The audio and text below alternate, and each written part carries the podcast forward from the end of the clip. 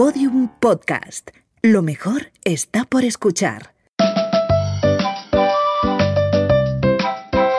Dale al Play, un podcast de sonajero de Fisher Price, con Ana Eusle e Inma Marín, experta en aprendizaje lúdico para transformar la educación. Episodio 1. Primeros juegos. Tu hijo crece acompañado por sus juguetes. El juego es sin duda la llave de la estimulación y por eso te explicamos cómo aprende en cada etapa. Los colores, las texturas, los sonidos, las formas le van enseñando a entender el mundo y te ayudan a conseguir lo que tú buscas, que sea feliz.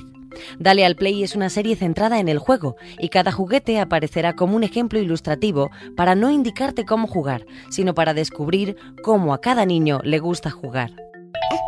Vamos a tocar el piano. La experiencia más intensa que vivimos es la del nacimiento. Desde ese momento empezamos a percibir el mundo, a intentar entenderlo, tarea nada fácil. Y es a través del juego como lo haremos desde ese primer instante hasta el resto de nuestra vida. Inma, dime cuál es la frase clave para entender esta etapa y el juego en esta etapa. Pues yo diría que primero, lo que hace un bebé, lo primero es sentir. Y a partir de ese sentir, conocer aprendemos cuando algo nos asombra, es decir, nos sorprende y provoca nuestra curiosidad. La curiosidad es sin duda el motor del aprendizaje. El frío, el calor, la piel, la luz, la oscuridad, la voz humana, otros sonidos, las siluetas, el movimiento. Un bebé en sus primeros días comienza a experimentar su entorno. Ya ha tenido impresiones sensoriales dentro del útero, pero una vez fuera comienza su gran desarrollo motor, afectivo y cognitivo. Nosotros le ayudaremos jugando. Episodio 1. Primeros juegos. Inma, dime cómo vamos a poder hacer esta, esta ayuda, cómo vamos a ayudar al bebé y cómo son estos días iniciales y estos meses iniciales en su desarrollo sensorial. Pues los meses iniciales están marcados por un gran desarrollo sensorial. Todo lo percibe a través de los sentidos y adquieren una gran importancia los juegos que acompañan al bebé este proceso, porque son una estimulación intencionada que favorecerá su evolución. Si tienes en cuenta que el bebé está limitado, es decir, está tumbado, no puede hacer nada si no se lo acercas, no, toca nada que no le pongas delante, no tiene en un principio más capacidad de movimiento que la de estar tumbado. Entonces, todas las eh, actividades de estimulación visual, auditiva, táctil o gustativa son las que le irán invitando a comenzar a tener el gusto por, las ganas de, pues eso, de moverse, de tocar, de alcanzar, de llevarse algún objeto a la boca. Y en esos primeros meses dará el gran salto. Primero girará sobre sí mismo, luego reptará, gateará y comenzará a levantarse y llegar a andar. Eso es un momento fascinante, ¿no?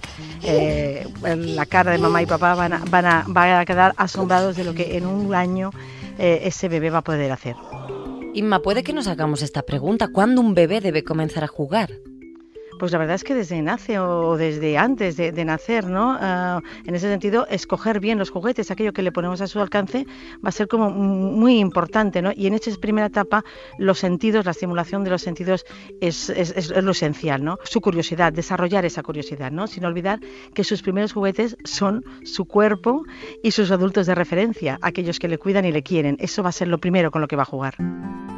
El bebé es consciente del movimiento porque le cogen, le transportan o le mecen hasta que él consiga desplazarse solo o sola, como decíamos.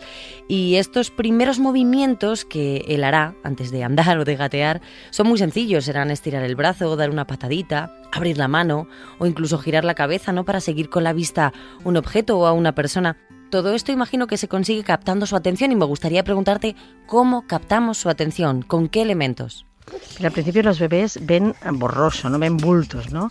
Ah, distinguen la intensidad de la luz, ¿no? Por eso siguen ah, la lucecita o el, mechero, ¿no? O, giran la carita, ¿no? Si la luz les molesta, ¿no? Por tanto, todos aquellos objetos muy contrastados, ¿no? Blanco, negro, formas geométricas, eh, grandes, cerca de ellos, van a ser lo primero que van a distinguir, ¿no? Rápidamente, al mes o menos, ya los colores brillantes, también muy marcados, van a llamar su atención, ¿no? Y, teniéndolos cerquita, porque si los ponemos muy lejos, tampoco, tampoco los van, a, los van a, ver, ¿no? Por eso, lo primero que hemos de tener en cuenta es que nos necesitan para todo. Acercarle objetos contrastados, brillantes, eh, verlos suavemente. Todo esto va a ayudar a estimular los sentidos del bebé, ¿no? Todo esto también sin agobiarles. Ficha sonora de Gimnasio Piano Pataditas. Los animales Eh, a mí me gusta por muchas cosas, a ver, porque aquí tiene esto como para que el bebé se entretenga un poco, que son unos, unos móviles así para tocar y tal. Y luego tiene aquí en los pies el piano para que se lo puede llevar, lo puede, lo puede tocar con los pies, luego cuando se hace más mayor tocarlo con las manos y así normal hablamos de un juguete evolutivo, el gimnasio piano pataditas, en el que el bebé comienza a jugar tumbado, más tarde sentado y cuando comience a andar se llevará el piano a todas partes. Este es uno de los elementos clave junto a su manta colorida y suave para que sea cómodo desde el nacimiento. Aquí está como la colchita para que el bebé se tumbe con los pies aquí. Entonces el bebé lo va tocando con los pies y van, se van haciendo diferentes sonidos. Los animales, los instrumentos. Un espejo, un mordedor, un sonajero son algunos de los juguetes que invitan al bebé a intentar alcanzarlos o a mirarlos. Tienen diferentes colores, formas y sonidos.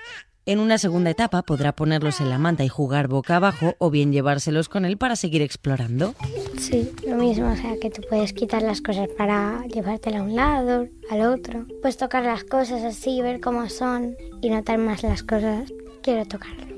En principio destacaría que el juguete evolucione con lo es fantástico, ¿no? Aunque no muchos juguetes lo consiguen, esa es la verdad, ¿no? Cuanto más flexible sea el juguete, más fácil será que evolucione con el bebé y ofrezca, por tanto, nuevas oportunidades, ¿no?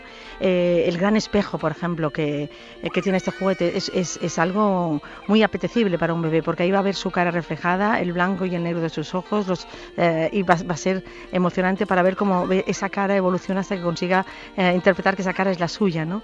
También todos los elementos que cuelgan del arco ¿no? y que va, se, va, se van a, poder uh, utilizar en el arco tocándolos, moviéndolos, pero también luego sacarlos de ahí y llevarlos a, la, a la, cocina o en el lugar donde, donde se coma ¿no? y pueden ser objetos uh, de juego mientras el niño coma. Pueden acompañar al niño mucho más allá de que esté tumbado en el espacio de, de, de este gimnasio. ¿no? Puedes llevárselos a la cuna, puedes llevárselos al cochecito, todo el, el tema sonoro, el tema táctil, van a poder evolucionar mucho más tiempo con él. La subrayamos en este caso la importancia de la evolución y de la flexibilidad de un juguete para que el niño pueda descubrir cómo jugar con él, eh, no solo en una, en una sola fase, de, de, una sola etapa del crecimiento, sino en diferentes etapas. Evolución y flexibilidad creo que son dos palabras clave para que un juguete pueda acompañar al niño a lo largo de una etapa, que es esta primera, en que evolucionan muy, muy, muy rápidamente y enseguida las cosas se les quedan pequeñas o se les quedan cortas porque los niños avanzan y adquieren uh, habilidades en muy poco espacio de tiempo. Avanzan y adquieren adquieren habilidades en muy poco espacio de tiempo.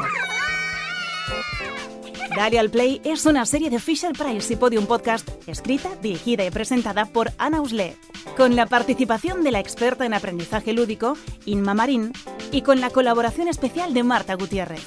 Diseño sonoro, John G. Arenas. Producción, Jesús Blanquiño y Jimena Marcos. Todos los episodios y contenidos adicionales en la pestaña Sonajero en podiumpodcast.com.